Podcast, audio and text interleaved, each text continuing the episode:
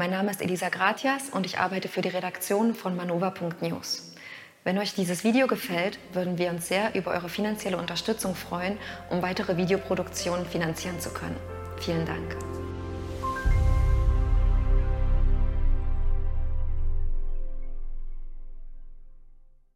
Eiko, Juliane, wir sprechen jetzt über freies Aufwachsen und die politische Kraft, die das hat.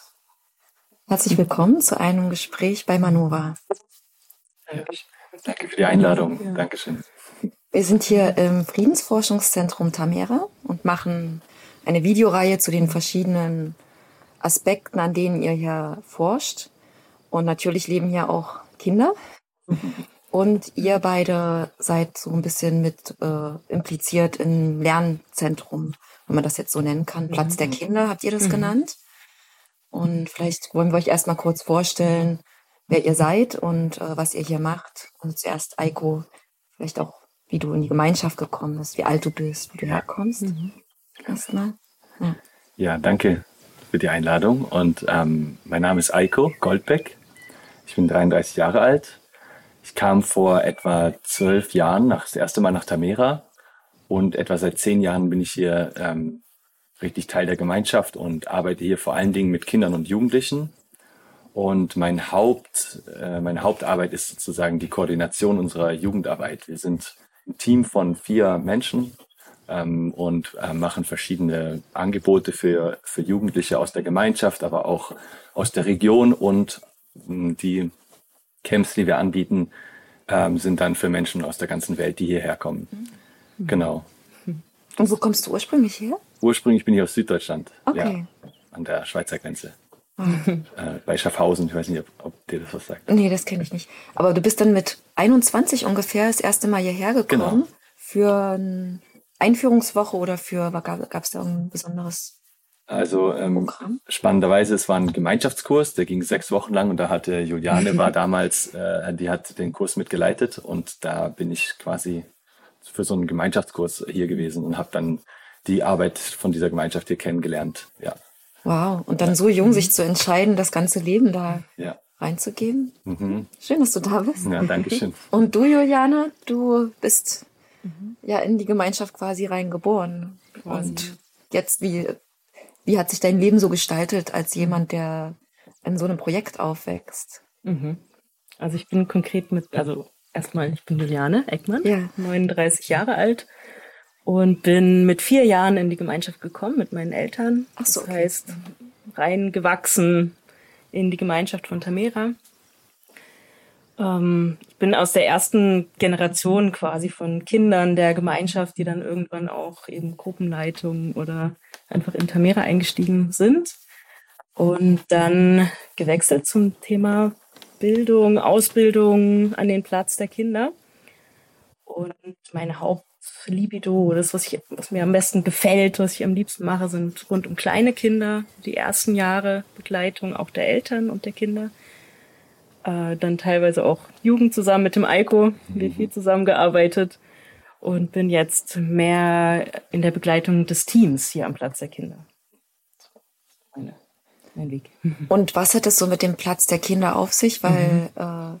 äh, ihr habt ja auch so den Ansatz im Prinzip, dass Kinder schon wirklich mit in die Gemeinschaft komplett integriert sind. Äh, mhm. Wollt ihr dazu kurz was erzählen, was euch da so wichtig ist, äh, in der Betreuung der Kinder sozusagen? Mhm. Ja.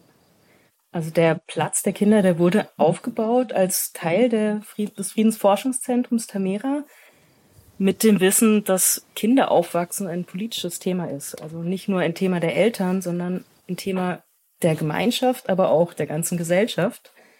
Und war einfach der, der Ort, wo das Thema bewegt wurde. Also wir haben hier sehr, sehr lange mit den Kindern der Gemeinschaft auch intensiv zusammengelebt, äh, Dinge unternommen. Es war ein ganz intensiver Vorgang, eben die Eltern begleitet und so nach und nach ist es immer mehr gewachsen, auch in das Verständnis, dass eben wie sehr auch Bildung oder Lernen dazu gehört. Jetzt bis hin werden wir später noch erwähnen, aber einfach die Vision einer internationalen Schule hier aufzubauen. Und so tragen wir ganz verschiedene Aspekte. Also es ist wirklich das Leben der Kinder in Gemeinschaft und auch der Eltern bis hin eben zum Thema Lernen.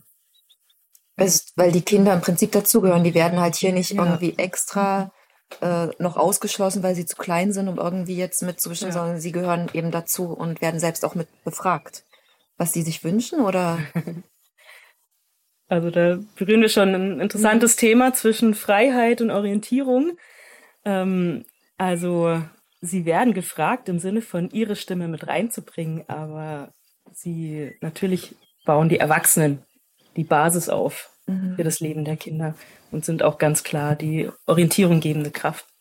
Mhm. Also, ja, weil genau, das ist vielleicht so ein mhm. Vorurteil, was manche haben könnten bei so einem Friedensforschungszentrum, Menschen, die hier in Gemeinschaft leben und mhm. versuchen, mhm aus dem System auszusteigen, mhm. dass das dann dieses freie Lernen, also wir haben ja auch freies Aufwachsen gesagt, mhm. das bedeutet jetzt nicht, dass äh, die Kinder jetzt machen können, was sie wollen. Ja. Also das ist euch auch, glaube ich, ein wichtiger Aspekt. Ja. Wollt ihr da auch nochmal drauf eingehen, was das konkret jetzt bedeutet? Wie viel können die Kinder selber mhm. und warum ist es wichtig, dass die Erwachsenen auch Orientierung geben? Mhm. Ja.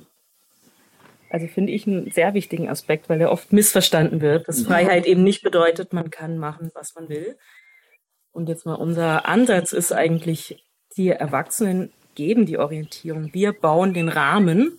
Und je mhm. klarer der Rahmen ist und auch die Ausrichtung ist, desto mehr, desto mehr Freiheit hat das Kind. Mhm. Also ganz andere Vorstellung. Freiheit ist nicht beliebig.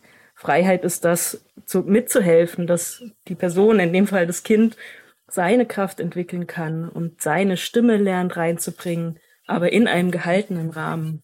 Das, diese, wir sagen auch oft, Freiheit und Orientierung bedingen einander. Mhm. Nicht, nicht Gegensätze, sondern die bedingen. Und auch einander. Verantwortung ja. vielleicht, dass das Kind auch schon lernt, dass es ja auch eine gewisse Verantwortung dann mit hat für. Später dann, ne? Ja. Man kann jetzt einem kleinen Kind natürlich nicht in dem Sinn Verantwortung geben. Das ist dann ein, ein Weg bis zum Jugend- und jungen Erwachsenenalter. Mhm. Ich meine, ein spannender Aspekt in dem Ganzen ist auch, also die Stimme der Kinder zu hören, heißt ja zum Beispiel auch nachzufragen. Sag mal, was ja. denkst denn du? Wie, was denkst du denn? Und ähm, dass man auf jeden Fall die Stimme mit in Consideration nimmt, also mit in, in ähm, ah, mit einbezieht sozusagen. Mhm. Und da drinnen stecken total viele äh, Informationen, die manchmal wichtig sind, um eine bestimmte Entscheidung zu treffen, gemeinsam oder nicht. Und dann ist es natürlich auch total eben ein Unterschied, weil wir decken so ein großes Altersspektrum ab. Mhm. Das ist natürlich ein Unterschied, ob man jetzt über dreijährige Kinder redet mhm. oder einen äh, 13-jährigen Jungen oder ein 15, du verstehst, was ich ja. meine. Ne? Also mhm. das ist ein, ein, ähm, ein großer Unterschied, welches Alter, welche Themen da aufkommen.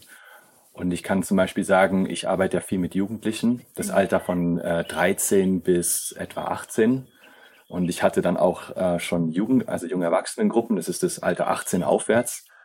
Und ähm, ähm, für mich war immer total wichtig, dass wir zum Beispiel ähm, Abmachungen, die, dass wir die gemeinsam treffen, weil wir müssen mhm. sie auch gemeinsam tragen und einhalten können äh, da ist Orientierung finden äh, auch ein Prozess in der Gruppe sozusagen. Also mhm. ähm, und da ist immer wieder eine Mischung zwischen Dingen, die wir vorgeben und wir darüber ins Gespräch kommen, als aber auch, dass wir das eben die Stimmen mit einbeziehen, zu gucken, was kann man gemeinsam für Abmachungen für, also für eine bestimmte mhm. Zeit. Jetzt hatten wir ein, eine, eine Pilgerreise gemacht, also eine, eine einwöchige Zeit sind wir die, die Küste von Portugal entlang gewandert und wir hatten die Vorgabe gegeben, in der Zeit kein Smartphone mitnehmen und so. Das war für uns ganz wichtig.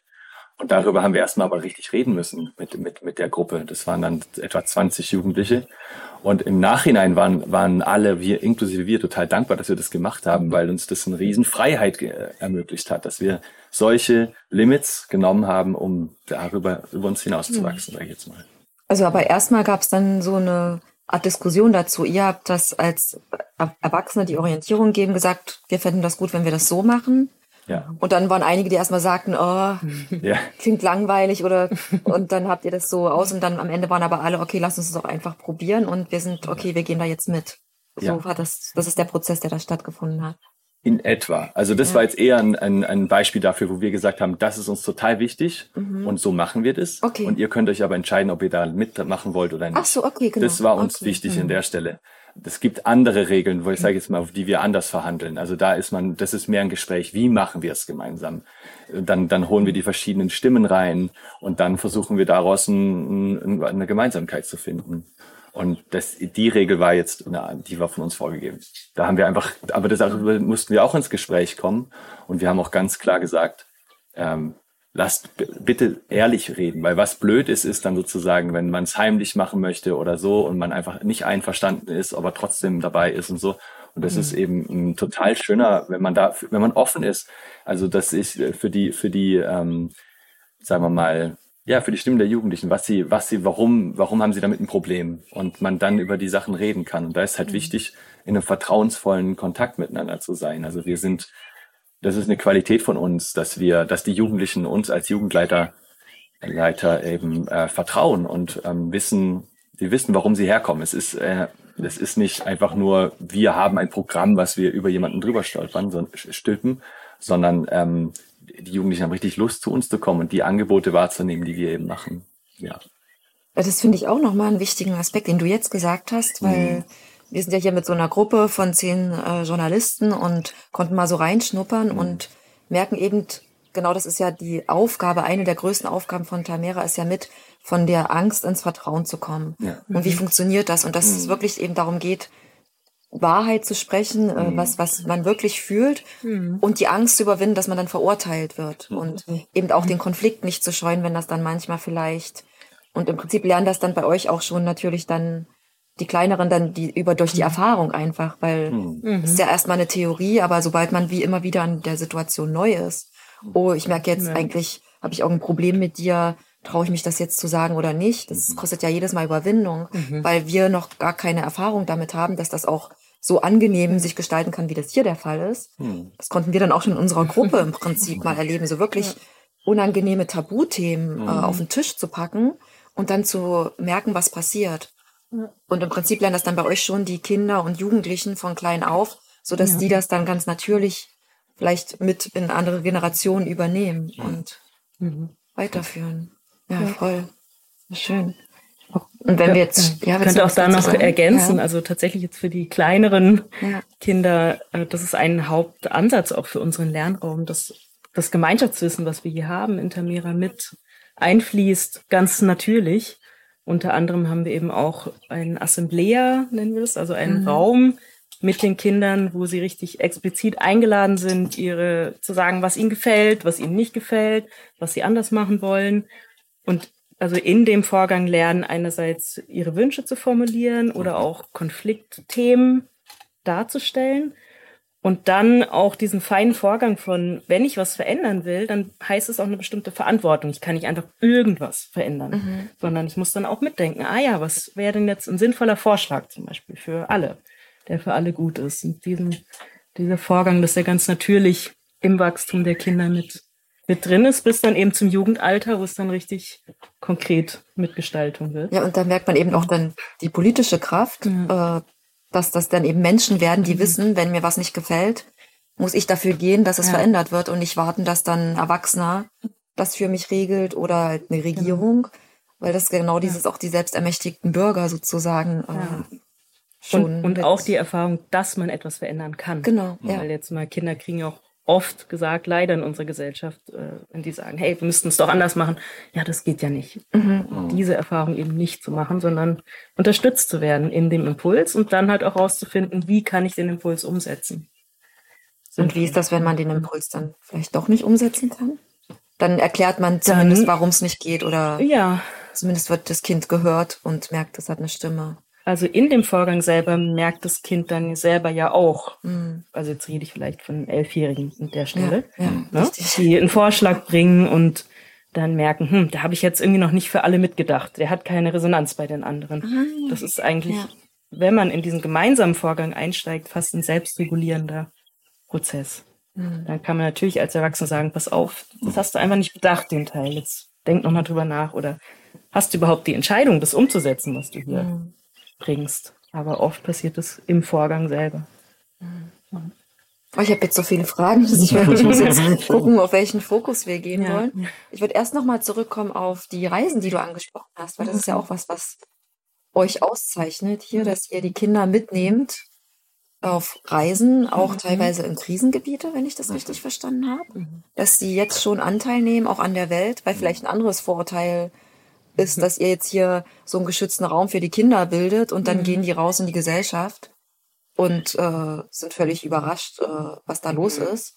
Mhm. Das Gegenteil ist eigentlich der Fall, oder? Also ihr macht dich schon früh darauf aufmerksam, was in der Welt los ist. Und zwar wirklich in der mhm. Welt, nicht nur mhm. vor der Haustür, sondern. Mhm. Also kannst du vielleicht so ein paar Beispiele nennen von deinen Lieblingsreisen oder so, die ihr gemacht habt? Ja, ich kann äh, eine, also die, die letzte, die ich gemacht habe, die war im Jahr 2019, ist jetzt schon eine Weile her. Das war kurz bevor dann äh, Corona kam. Ähm, da waren wir mit, wir, also wir haben ähm, einmal im Jahr machen wir ein großes Jugendcamp. Ähm, das, da kommen bis zu 50 Jugendliche zu uns für zwei Wochen aus allen möglichen Ländern, verschiedensten Kontexten, also viele ähm, auch aus Gemeinschaften, aber auch sozialen Initiativen oder äh, selber Aktivisten. Ähm, und ähm, da war eine junge Frau, ähm, ähm, Tukata Iron Eyes, die aus Standing Rock, aus äh, äh, ähm, dem Reservat Standing Rock ähm, ähm, kam und Sie hat in der Zeit diese, ähm, da war eine Pipeline geplant durch das Reservat ähm, und hat da äh, angefangen zu demonstrieren mit, mit Freunden. Und das wurde eine riesige Bewegung. Ähm, da sind dann äh, das Camp Standing, äh, Standing Rock äh, war ein Protestcamp dort äh, entstanden mit über 20.000 Menschen, die da sich dafür eingesetzt haben, dass der, dass das Wasser sauber bleibt, dass die, das wurde leider äh, nicht akzeptiert. Also die Pipeline wurde gebaut und die war für drei Jahre bei uns in, in, in unseren Jugendcamps. Und ähm, sie hat immer gesagt, Mensch, kommt uns doch mal besuchen. Und das war so ein Satz, den, ne, der ist schön und so. Und irgendwann haben wir uns überlegt, Mensch, aber sowas, genau sowas sollten wir doch mal machen. Äh, also, oder machen wir eben immer wieder. Und ähm, da dadurch entstand äh, das, die, die Reise. Sechs Wochen lang sind wir nach, nach Amerika, Nordamerika gefl ähm, geflogen und waren dann ähm, in verschiedenen Jugendprojekten unterwegs und eben im Reservat, ähm, dort wo das Protestcamp war, die Menschen, die dort leben, haben wir kennengelernt. Und dadurch haben wir das ganze Thema ähm, erarbeitet, äh, der Kolonialisierung, der, der Geschichte Ameri also Nordamerikas. Äh, wir haben mitbekommen, wie äh, verschiedene indigene Gruppen da mittlerweile leben in den Reservaten ähm, und das war eben, ist für uns so, so, so, so eine Geschichte, wo wir eben eine Krise wahrnehmen und sehen können und gleichzeitig die Jugendlichen aber immer mitnehmen dorthin, wo, wo, wo eine, eine positive Kraft entsteht. Die Menschen, die dort was verändern wollen, Menschen, die sich für was einsetzen. Und das ist immer ein, ein, ein sehr, ähm, hat einen sehr großen Impact, also sehr großen Einfluss auf die, auf die Entwicklung von einem jungen Menschen. Also wir machen das in dem Alter etwa um ähm, zwischen, sagen wir mal, 14 und, und 18 nehmen wir Jugendliche mit. Und das ist auch wie so eine Art Initiation für sie. Also ähm, erstmal auch so lange dann nicht mit den Eltern zusammen zu sein. Ich meine, das, das sind Projekte, die, die bereitet man ungefähr ein Jahr lang vor, wo man sich mit den politischen und historischen Hintergründen auseinandersetzt. Dann geht es ja auch darum, wie finanziert sich so eine Reise eigentlich. Das haben wir schon, äh, ähm, man muss das Geld dafür zusammenbekommen. Da reden wir über 20.000 Euro, 30.000 Euro, die man für so eine Gruppe, die wir damals waren, zusammenfinden muss. Ähm, also da daran kann man viel ähm, ähm, Kraft ähm, mobilisieren in einem jungen Menschen. Und wenn die wiederkommen, die Kraft, mit der sie da wiederkommen, das ist unglaublich, den Wachstumssprung, den sie da machen. Und oftmals haben wir das dann auch in der Phase gehabt, wo sie dann am Ende des Schuljahres eigentlich noch eine eine, Schul eine, eine, eine, eine, eine Prüfung in, den, in, in der Schule ablegen mussten. Und da gab es immer große Sorge, ob das eigentlich passt, weil das so viel so zeitaufwendig ist. Mhm. Aber dadurch, dass es so einen großen Attraktor hatte, so viel Lust, da, so, so ein Projekt umzusetzen, äh, entsteht eine also immense Lernbereitschaft. Und nicht nur, ich bin bereit dazu, sondern auch eine richtige Power, die, die, die dann die Kids durch die, durch die Prüfungen auch, auch führt. Mhm. Obwohl man eigentlich denkt, ja Mensch, die Zeit könnte man aber auch nutzen, um irgendwie Inhalte für die Prüfung zu lernen. Die ja dann nur theoretisch und abstrakt sind, ja. wo eigentlich die Lernbereitschaft oft ja. dann runtergeht. Mhm. Ja. Und eben ich was für mich jetzt noch wichtig ist zu sagen, dieses, ähm, dass man jetzt so eine Gemeinschaft wie uns so als als Blase wahrnimmt. Also ich, ähm, es, in unseren, wir bekommen immer wieder Fragen, sag mal, habt ihr eigentlich Internet? Sag mal, sag mal, äh, eure Kinder, die sind ja so behütet und und ähm, kommen die eigentlich mit der Realität in Berührung? Und ich sag dazu immer, wer kommt denn bitte nicht in, in Berührung? Das Ding ist, unsere Gesellschaft lenkt uns ja ständig ab vor der Realität. Also wenn ich ähm, ähm, ähm, abgefüllt werde mit, mit, mit, mit äh, lauter Konsumgütern, dann gucke ich ja mhm. nirgendwo hin. Also die Sache ist ja die, ähm, unsere Kids sind offen. Ähm, wir, wir versuchen immer wieder zu schauen, was ist die richtige Balance, mit der man Dinge, mit Dingen in Kontakt kommen kann. Mhm. Und äh, äh, auch Kreise hat oder Vertrauensräume, wo man darüber reden kann. Weil das ist ja das Wichtigste, was man eigentlich, weil man muss bei uns nur vor die Haustüre gehen. Im Sommer ist hier kein Wasser. Also äh, dann haben wir hier schon ein riesiges das Thema Klimawandel, ist hier direkt vor der Haustüre. Das Thema ähm, zum Beispiel die Inflation jetzt. Also hier, ähm, die, die einige Menschen hier in der, in der Gegend, die haben ähm, ein riesiges Problem, was, was das Geld angeht, zum Beispiel, oder Armut oder ähm, Tiere, die Tiere, wie Tiere hier teilweise behandelt werden und so solche Dinge, die sieht man direkt vor der mhm. Haustüre oder wenn man hier in die Stadt geht. Ähm, das Thema, Ob also Obdachlose, die, die auf der Straße sitzen, nach Geld fragen und so. Also man ist äh, total konfrontiert. Äh, man, man hat aber dann kein, ähm, wie soll ich sagen, man kann darüber reden und ähm, ja, also so für mich ist es wichtig zu sagen, dass wir nicht in der Blase leben. Kein, kein Mensch lebt in der Blase. So und, ja, obwohl, und die Frage, die, ja. Viele Leute leben aber eher eben in der normalen Gesellschaft, äh, leben in der Blase, weil sie halt so abgelenkt sind, genau wie du sagst. Und ja. die leben in mhm. der Blase von Instagram und äh, YouTube, wo wir, das ist das schöne Paradox, dass wir Videos für YouTube machen. Aber um da reinzugehen und sagen, kommt mit raus. Äh, schaut aus dem Fenster und nicht in den Computer rein. Ähm, das finde ich gut, dass du das sagst, dass äh, eben genau die, eben die Anteilnahme an der Welt, das hatten wir mhm. nämlich auch äh, in dem Teil über die Spiritualität äh, mit Sabine Lichtenfels, dass äh, der schleichende Faschismus unserer Zeit ist die Gleichgültigkeit. Mhm. mhm. Und äh, Kinder in den, sage ich jetzt mal, normalen Schulen, die dort den ganzen Tag äh, Bulimie lernen müssen, die haben und dann irgendwie cool sein müssen, mhm. durch die ganzen mhm. Einflüsse, denen sie ausgesetzt sind. Und wo die Eltern gar keine Zeit haben, mit denen dann über irgendwas zu reden, weil die Eltern selbst so von der Arbeit eingenommen sind. Ähm, die sind ja im Prinzip dazu fast gezwungen, gar nicht hinzugucken, weil die davon völlig überfordert sind. Also die leben wirklich in einer anderen Welt, in so einer Blase. Also das ist äh, wichtig zu sagen. Eigentlich lebt ihr mehr in der Realität fast, weil ihr halt hingeht und schaut, auch was in anderen Ländern ist also ihr mhm. wart damals dann da in den USA, teilweise auch in, in São Paulo. In Sao Paulo, mhm. in der Favela sogar. Nee. Ja, ja, mhm. ja, Favela de la Paz. Ja. Genau. Genau. Über die reden wir wahrscheinlich dann auch noch über. Schön. Beim System Change. Mhm. Aber jetzt kommen wir nämlich auch zu dem Thema Eltern und Kernfamilie, weil eben mhm.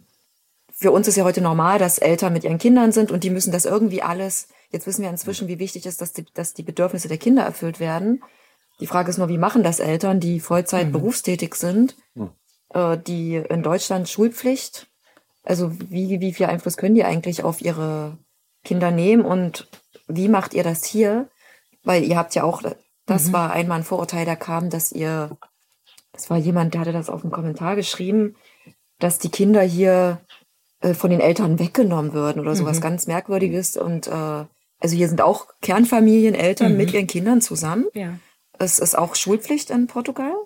Homeschooling könnt ihr aber machen und die Kinder dabei ein bisschen begleiten. Mhm. Ich da kurz erzählen, wie das jetzt, was ist der Unterschied für Eltern, die in einer Gemeinschaft mhm. Kinder bekommen? Ja. Äh, sind eigentlich jetzt ein bisschen zwei Bereiche. Ich ja. kann einmal sagen, einfach zum, zum Lernen, zum Lernraum. Es gibt in Portugal die Möglichkeit, eben Homeschooling zu machen, was auch speziell ist, dass es die Möglichkeit noch gibt. Und was wir hier machen, ist einfach ein, ein Lernzentrum anzubieten für Familien mit Kindern im Homeschooling. Und für die Familien der Gemeinschaft, aber auch der Region. Also wir sind auch da ein offenes System, nicht eine abgeschlossene Blase. Und das ist jetzt mal der eine Bereich Lernen. Und der andere Teil jetzt Familienleben in Gemeinschaft ist nochmal ein ganz äh, anderes Kapitel. Und wir haben auf jeden Fall diesen Ansatz oder diesen Gedanken, es braucht ein ganzes Dorf, um ein Kind großzuziehen. Weil mhm. tatsächlich, ich denke, die meisten Eltern in unserer Gesellschaft sind vor allem überfordert, weil sie nicht das richtige Gefäß haben, sowohl für sich selber als auch für die Kinder. Und mhm. äh, da will ich auch niemanden verurteilen für, sondern es, es braucht mehr, um eine Familie für ein heiles, heiles Aufwachsen der Kinder. Das ist eigentlich unser Einsatz in dem Sinn, äh, unser, unser Ansatz. In dem Sinn laden wir auch Menschen ein, mitzuwirken. Also jetzt die Entscheidung, ich selber habe zwei Kinder in der Gemeinschaft und die Entscheidung, in einer Gemeinschaft ein Kind zu bekommen, bedeutet tatsächlich auch, und es ist natürlich sehr aufregend, auch zu sagen, okay, ähm, natürlich bin ich voll verantwortlich für dieses Wesen, ich lasse aber auch andere Menschen mitreden. Also ich lasse andere Menschen richtig nah auch ran an mein Kind, auch in meine Familiensituation, ja, damit es ein gemeinsamer Vorgang werden kann. Und wir haben auch oft eben Kindergruppen, viel mit Kindergruppen gearbeitet. Das ist aber nie ein Widerspruch zur Familie, sondern eigentlich eine Ergänzung, eine Erweiterung des Gefäßes mhm. an den Stellen, wo es sonst oft eng wird. Ich habe auch mal ein Buch gelesen, ich weiß nicht, ob ihr den kennt, Bastian Baruka. Das ist ein Wildnislehrer und der hatte in seinem Buch auf Spurensuche nach Natürlichkeit hm. auch erzählt, dass die auch halt dann so äh, Camps machen mit mhm.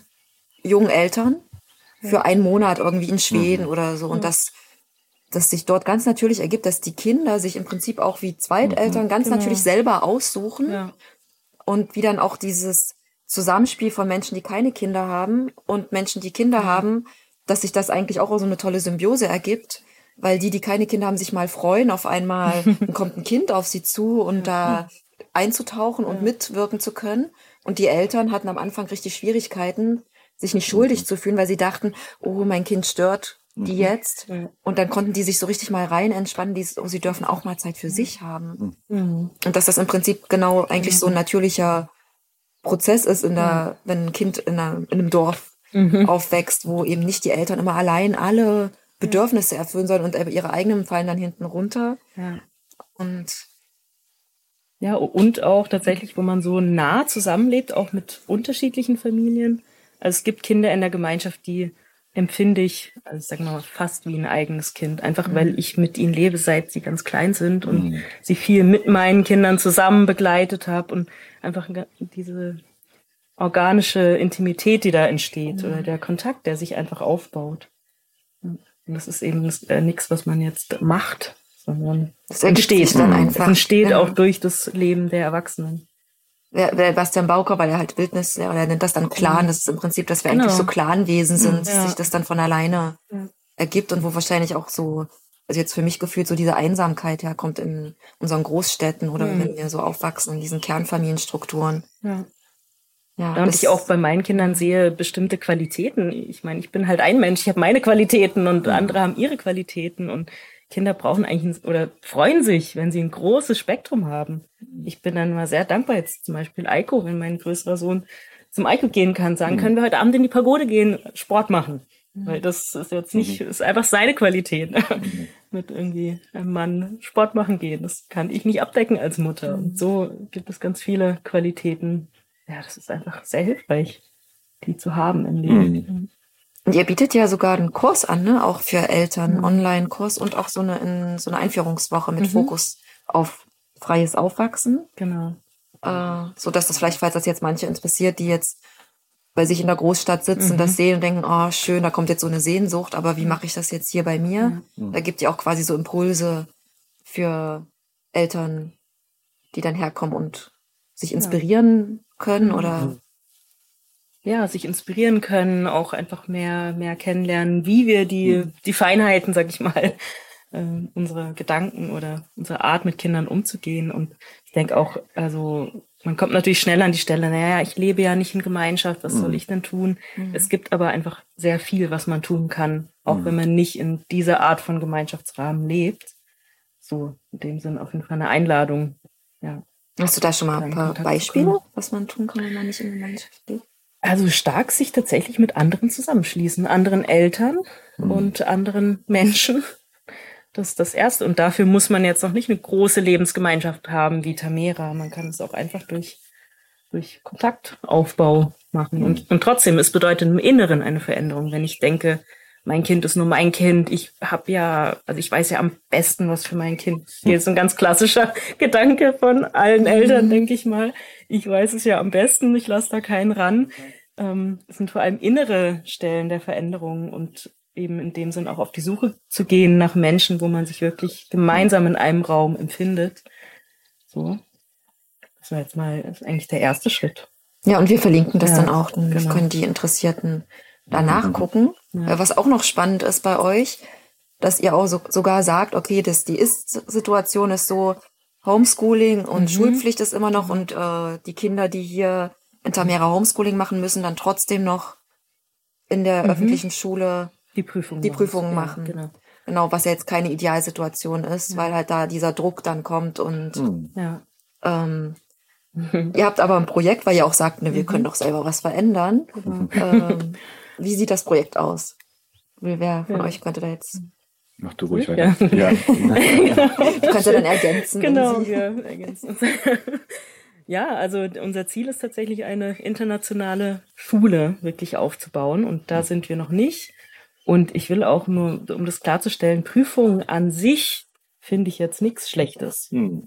Die Schwierigkeit ist der, der klare Zeitrahmen und die Art der Prüfungen, wie sie eben momentan ausgeführt werden, was einfach nicht allen Kindern entspricht, mhm. es auch zu sagen. Also auch in der neuen Schule wird es am Ende eine also vor allem am Ende, wenn die Jugendlichen dieser Kraft sind von, ich will jetzt einfach diesen Abschluss machen, dann gibt es natürlich diesen Abschluss. Das ist ganz klar. Mhm. Das ist, da liegt nicht die Frage.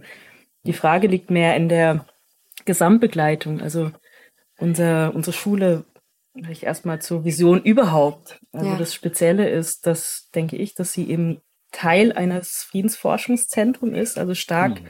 getragen wird von dem sozialen Wissen, was es hier gibt am Platz auch äh, dadurch die Möglichkeit hat, viele Experten reinzuholen.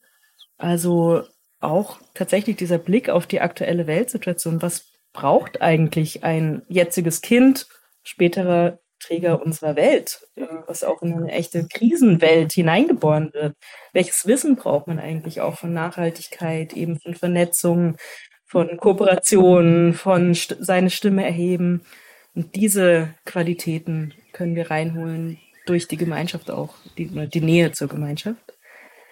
Ja, das ist irgendwie ein äh, Teil. Hm. Ich bin gerade abgehängt. das geht so weiter. Aber ist es dann ähm, so, weil Kinder sind ja auch genau. unterschiedlich, weil das hattest du gerade ja. auch so angesprochen. Vielleicht ist, ich versuche manchmal zu vergleichen, dass, dass die Vielfalt, äh, desto genau. äh, vielfältiger ein Organismus ist, desto ja. stabiler ist er.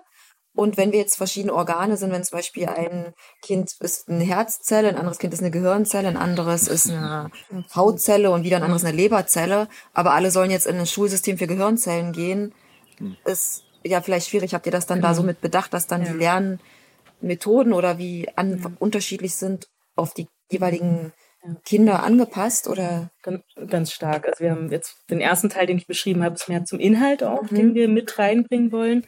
Und dann die Lernmethodik ist vor allem darauf ausgerichtet jetzt. Also sagen wir mal, dass wirklich ein Kind seinem Interesse folgend lernen kann.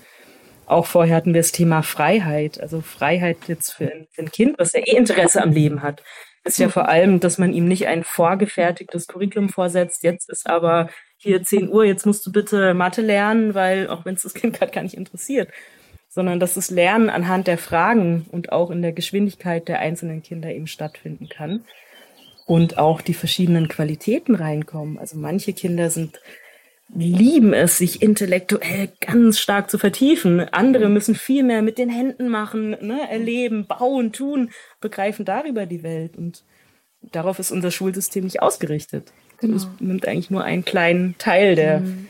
der Kinder mit in äh, fällt mir das deutsche Wort nicht ein, Consideration. Ja, äh, be be die, ja, berücksichtigt. Ja, also berücksichtigt eigentlich ja. nur einen Teil der, der Kinder. Mhm. Und du hast gesagt, internationale Schule, also ist mhm. ja auch mhm. jetzt schon so, eure Kinder hier leben ja jetzt schon in verschiedenen Sprachen miteinander. Ja, ne? Also genau. ihr habt ja gesagt, auch Kinder aus der Region kommen hier teilweise mit her, um sich dann mit mhm. begleiten zu lassen bei ihrem Homeschooling. Und das heißt, die Kinder hier reden dann schon Portugiesisch, Englisch, Deutsch, ähm, hm? Also wird das dann in der Schule auch, welche Sprache wird die Unterrichtssprache? Wie? Ja, also in der internationalen Schule ist schon Englisch am Ende dann die Hauptsprache, aber Portugiesisch wird immer mit drin sein. Also im Prinzip werden, würden tatsächlich die meisten Kinder drei Sprachen einfach voll beherrschen. Also Englisch, mhm. Portugiesisch und ihre Muttersprache. Mhm. Und die ist auch schon sehr unterschiedlich. Hebräisch, Deutsch, Spanisch, ja. Französisch. Mhm. Ja, schon sehr unterschiedliche Sprachen auch im Platz. Jetzt sagst du mich auch noch mal wegen, was wir vorhin noch vergessen hatten, was ja auch spannend ist für die Jugendlichen, sie haben dann auch Freunde aus aller Welt. Also ich meine, wenn man mhm. dann Jugendlicher ist, man lebt hier, aber hat äh, Freunde in Nordamerika, mhm. aus Brasilien, mhm. aus Palästina, mhm. Israel, dann hat man ja auch schon eine ganz andere Beziehung mhm. zu diesen Ländern. Und ihr habt ja auch eine Gemeinschaft Menschen mhm. aus diesen Regionen. Ähm, wie ist das dann für die Jugendlichen? Wie erlebst du das, dass die dadurch mehr äh, Interesse zeigen dann an den Ländern auch? Oder? Also ich glaube, was dadurch entsteht, ist tatsächlich einfach ein persönlicher Bezug. Also das mhm. ist nicht mehr einfach nur ein Land auf einer Landkarte und da mhm. leben halt irgendwelche Menschen, sondern da leben halt, ist überall auf der Welt leben Menschen, die in irgendeiner Form, sagen wir mal, freundschaftlich miteinander in Bezug sind. Also das, dadurch entsteht einfach was, was, und, was bis unter die Haut reicht. Und es ist nicht einfach irgendwas, mhm. irgendeine abstrakte Geschichte. Und ähm, und, und sozusagen auch ähm, die ganzen Schicksale, die, die betreffen immer jemanden ganz direkt. Also es ist nicht so, dass das eben einfach eine, eine Zahl, eine, das ist nicht eine Statistik mit, mit lauter Zahlen drauf, die Menschen äh, sozusagen abdrücken, sondern das sind immer Geschichten, das sind immer, ja, also ganz, ganz äh, lebendige, Entschuldigung, das Wort fällt mir jetzt nicht ein, aber ähm, es bedeutet einem was. Und, ähm, und das finde ich schon, äh, merkt man, also wir hatten das einmal, ähm, also unsere Kinder gehen ja, machen nicht nur Homeschooling, sondern sie, sie ähm, können sich auch entscheiden, ob sie auf die, in die Schule selber gehen wollen. Oder in, in, entweder im Nachbardorf oder dann in der größeren Stadt hier. Und ähm, was uns auch rückgemeldet wurde, war zum Beispiel die, das, das eigenständige Denken zu politischen Themen zum Beispiel. Und das Ding ist, ähm, also, dass man eine eigene, einen richtigen Standpunkt hat, sozusagen, den man auch vertreten kann. Und den muss man sich nicht im Sinne von, ja, einem Kurs zu, wie finde ich meine Argumente, sondern die Dinge sind einem wirklich wichtig, weil sie einem mhm. eben unter die Haut gehen. Und dadurch kann man ganz auto, autonom, ganz von selbst ähm, ähm, Dinge erklären. Man, man, man kann die Dinge rechtfertigen, mhm. aber nicht, weil ich das so mir konstruiert habe in meinem Gehirn, sondern ich habe mir das, ich habe das erlebt sozusagen. Also. Ja, und das, das finde ich, fand ich total spannend, weil dadurch, ähm, ich weiß es von vielen unserer Kids, die dann sozusagen in, in der Schule waren und dort an, an Diskussionen teilgenommen haben mhm. und so mhm. weiter, äh, dass uns immer rückgemeldet wurde, Mensch, die, die, das ist total authentisch. Es ist nicht, wird nichts verkauft, es ist nicht theoretisch, es ist nicht einfach irgendwie ein Konstrukt, sondern eben ganz aus sich selbst heraus. Und das, das fand ich immer total spannend, mhm. wenn das als Rückmeldung sozusagen kam. Ja, dann wird eben die, da, da, da wird dem Menschen sofort klar, was das mit der eigenen, also mit dem eigenen Leben zu tun hat, was irgendwo anders passiert. Also, mhm. Also, dass das Menschen wie du und ich sind. Mhm. Also, so ging es mir auch, wenn ich auf Reisen war oder Freunde aus verschiedenen Ländern. Mhm. Dadurch stört mich halt oft, wenn ich dann in Deutschland in irgendeiner Debatte bin, mhm. mit Menschen, die keine Freunde in anderen Ländern mhm. haben oder die mhm. vielleicht noch nicht mal dahin gereist sind, außer mal kurz in Urlaub. Wir glauben dann in Deutschland oft, wir wissen, wie die Welt ist aber noch gar nicht mit Menschen geredet, die da in verschiedensten Bedingungen leben. Mhm. Also ich weiß auch nicht, wie die Welt ist, weil mhm. ich jetzt gesehen habe, wie unterschiedlich die schon in den verschiedenen Ländern ist, wo ich war. Mhm. Dann war ich aber noch nie in einer Favela, hm. ich war noch nie in hm. einem Reservat, ich war noch hm. nie in einem Krisengebiet. Und das fasziniert mich dann immer zu merken, wow, da, da gibt's ja Menschen, die leben da ja wirklich. Also die haben dort Alltag. Und das finde ich dann toll. Also im Prinzip macht ihr damit schon so eine Art, stärkt ihr das Immunsystem der Kinder vor der Gleichgültigkeit. Ähm, und ja. Auch speziell jetzt im Jugendalter. Also ich selber habe es auch erlebt, als ich Jugendliche ja. in der Gemeinschaft war, mhm. gab es auch solche Reisen. Und ich kann einfach sagen, das ist die Frage jedes Jugendlichen, denke ich. Was, was ist eigentlich los auf der Welt? Wie funktioniert mhm. die Welt? Was kann ich eigentlich tun? Also noch, mhm. noch mehr, als dass es für alle Menschen gilt, speziell für Jugendliche. Die sind einfach so stark an dieser Frage. Mhm man wächst in diese Welt, ne? man wird dann Erwachsener in dieser Welt und mhm. was, was mache ich dann eigentlich? Mhm. Wer bin ich dann? Mhm. So. Warst du mit auf der Reise dann nach Palästina, Israel, wo das Theaterstück ja. aufgeführt wurde? Da war ich mit, ja, dann schon als junge Erwachsene. Damals war ich bei den ersten Reisen dabei, die waren nach Indien, Ach, wow. äh, nach Kroatien war dann eine Reise. Das waren so die Anfänge von dieser ganzen Jugendarbeit. Mhm. Und dann eben stark Israel, Palästina. Kannst du von der Reise noch kurz was erzählen, wie die für dich war? Weil da hat nämlich auch die Sabine ja. äh, in, in dem Thema Spiritualität darüber mhm. gesprochen. Ja. Aber ich glaube, da kam noch ein bisschen zu kurz dieses Theaterstück, ja. was ihr da aufgeführt habt. Mhm. Kannst du noch mal kurz erzählen, was du für eine Erinnerung daran hast? Dann hört man noch mal zwei Perspektiven. Ja.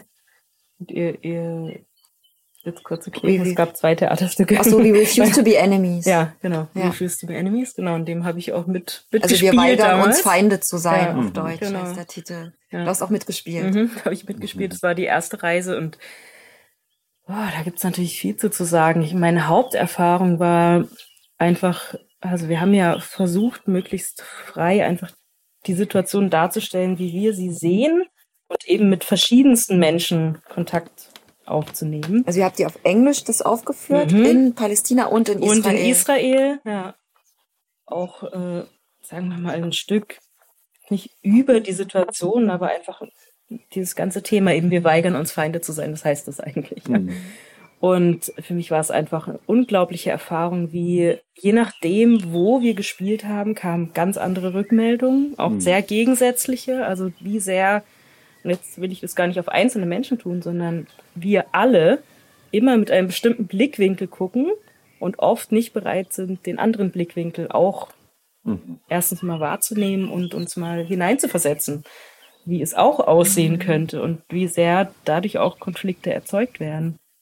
Und diese, diese Struktur, die sehe ich äh, immer. Also ich meine, dort ist sie natürlich verstärkt, aber die haben wir im Prinzip alle als Menschen oder diese Aufgabe, uns in andere zu lernen, hineinzuversetzen. Und das war sehr extrem. Und dann eben auch verschiedene Menschen dort kennenzulernen aus, ne, aus den verschiedenen Bereichen, dann auch aus den Siedlungen zum Beispiel, dann auch selber zu merken, boah, ich brauche diese Erfahrung, Menschen zu treffen, zu sehen, wie lebst du eigentlich, was denkst du und nicht irgendwie nur ein Bild zu haben, oh, das ist aber schlecht oder das ist aber schlecht, sondern wirklich zu verstehen, welche Motivation auch dahinter steht und sich richtig einmal drauf einzulassen. Das war eine sehr intensive Erfahrung in der Krisensituation, ne? zu sehen, boah, wie, wie der Konflikt brodelt Mhm. und gleichzeitig bereit zu sein, verschiedene Menschen wirklich kennenzulernen, offen zu sein dafür.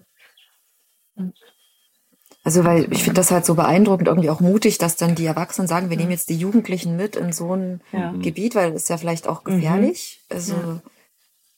habt Also- ihr euch sicher gefühlt oder hatte man schon das Gefühl, Also die Reise, wo wir dann die Jugendlichen mitgenommen haben, die war sehr gut vorbereitet. Also da gab es keine, keine Angst jetzt im Sinne von Gefahr.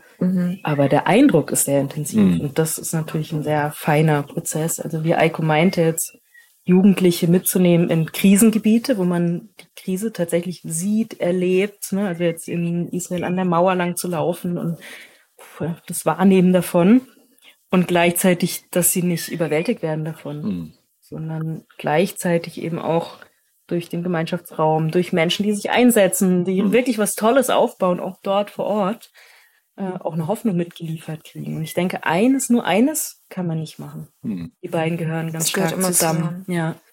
Und das ist auch ein sehr, auch ein Kontaktvorgang zu sehen, welches Kind oder welcher Jugendlicher ist bereit, wie viel zu sehen und wie viel Einbettung braucht es dafür Mhm. damit tatsächlich diese Kraft hier aufgebaut wird und nicht man am Ende rauskommt und denkt, oh, ich kann ja nichts tun. Und nochmal zum Thema, das Stichwort, ich kann ja nichts tun, weil du das vorhin gesagt, stimmt, die Reisen, das kostet ja immer auch ganz schön viel Geld. Und wie, wie macht ihr das denn dann zur Finanzierung dieser Reisen? Und also zuerst zu den Reisen, dann aber auch zu der Schule der Zukunft. Also ich, ihr habt jetzt große Projekte. Und äh, wo kommt das Geld her? Wie macht ihr das? Also äh, ganz wichtiger Teil davon ist auch eben, dass man anfängt, also darüber zu sprechen. Und ähm, die Frage ist ja immer, das hattest du ja auch schon angesprochen, das ist ein, ein Lernen, also so ein Impuls muss ja irgendwie gefunden werden für so, zum Beispiel so eine Reise. Und dann ist die Frage, was ist deine Motivation dahinter? Und bei uns war es auch so, das waren nicht nur die Jugendlichen, wir waren auch Teil davon. Die Frage ist, wollen wir das auch? Ich habe mich auch fragen müssen, will ich diese Reise machen? Und dann ist das Wichtige, ähm, dann den Kern der Sache rauszufinden und den versuchen zu transportieren. Und das war ein, ein totales, eine, für mich eine totale Bereicherung, au- zu bemerken, ähm, natürlich kommt es darauf an, was machen wir da. Ne? Also wenn ich jetzt ähm, die gleiche Reise gemacht hätte, äh, einfach um, sagen wir mal, einen Urlaub am Strand zu machen, weiß ich nicht, ob ich die, ähm, den Support bekommen hätte für das. Mhm. Und, ähm, und, und, aber es waren viele Menschen äh, von dieser Idee begeistert und haben uns eben äh, unterstützen wollen mit. Weil mit, ihr habt ein Crowdfunding gemacht, oder? Achso, Entschuldigung, ja, ja, das hatte ich, hatte ich das, wir haben ein Crowdfunding gemacht, genau. Mhm. Also das war Teil des Projektes am Anfang, ein Video aufzunehmen, unser Projekt mhm. zu beschreiben. Wir hatten eine Kalkulation davon ähm, gemacht, was das uns ungefähr kosten wird. Und das waren ähm, äh, wir waren, ich weiß gar nicht mehr, wie viele wir insgesamt waren, glaube 13 Menschen. Mhm. Ähm, wir haben insgesamt 36.000 Euro gefundraised. Und das Tolle war dann, wir waren, äh, ins, als wir in São Paulo waren, das war 2016, haben wir einen Schüleraustausch gemacht und wir haben dann dort die Klasse animiert. Also die waren so inspiriert von uns, mhm. dass sie Lust hatten, das Gleiche zu machen. Und mhm. das waren Kids aus teilweise auch ähm, ähm, einer Region, wo oder Familiensituationen, die nicht viel Finanz, Finanz, sehr finanzkräftig waren. Und sie haben das Gleiche gemacht. Sie haben auch ein mhm. Fundraising gemacht, ein Crowdfunding. Und es war so toll, weil wir hatten zu, wir hatten zu viel bekommen, sagen wir es mal so rum. Ähm, und dann mhm. konnten wir das Geld einsetzen, dort äh, mitzuhelfen. Und die haben auch richtig viel Energie da reingesteckt. Mhm.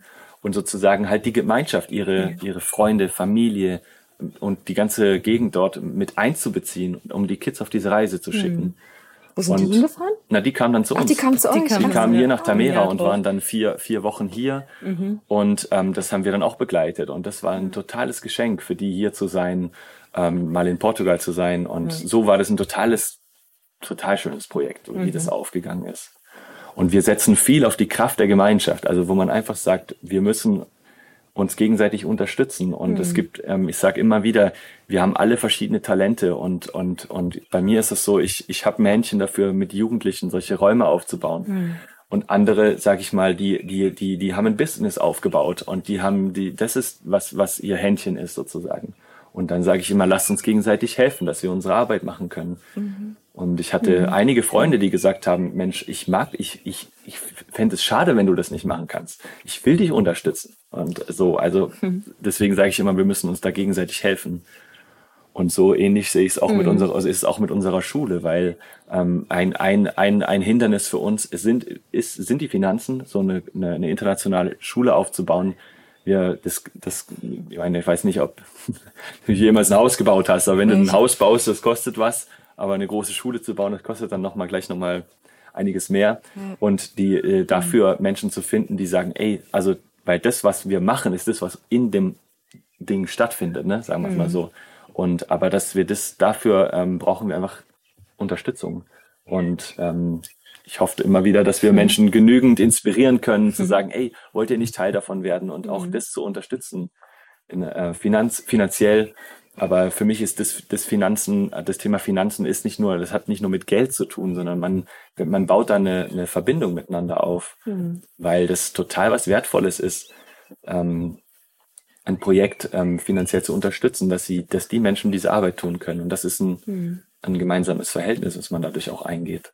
Ja, mir ist das auch mhm. aufgefallen. Also wir zum Beispiel bei Manova, wir leben mhm. auch ausschließlich von Spenden unserer mhm. Leser. Mhm und sind, weil wir sagen, Information soll kostenlos sein, wir ja. machen kein Tracking, keine ja. Werbung ja.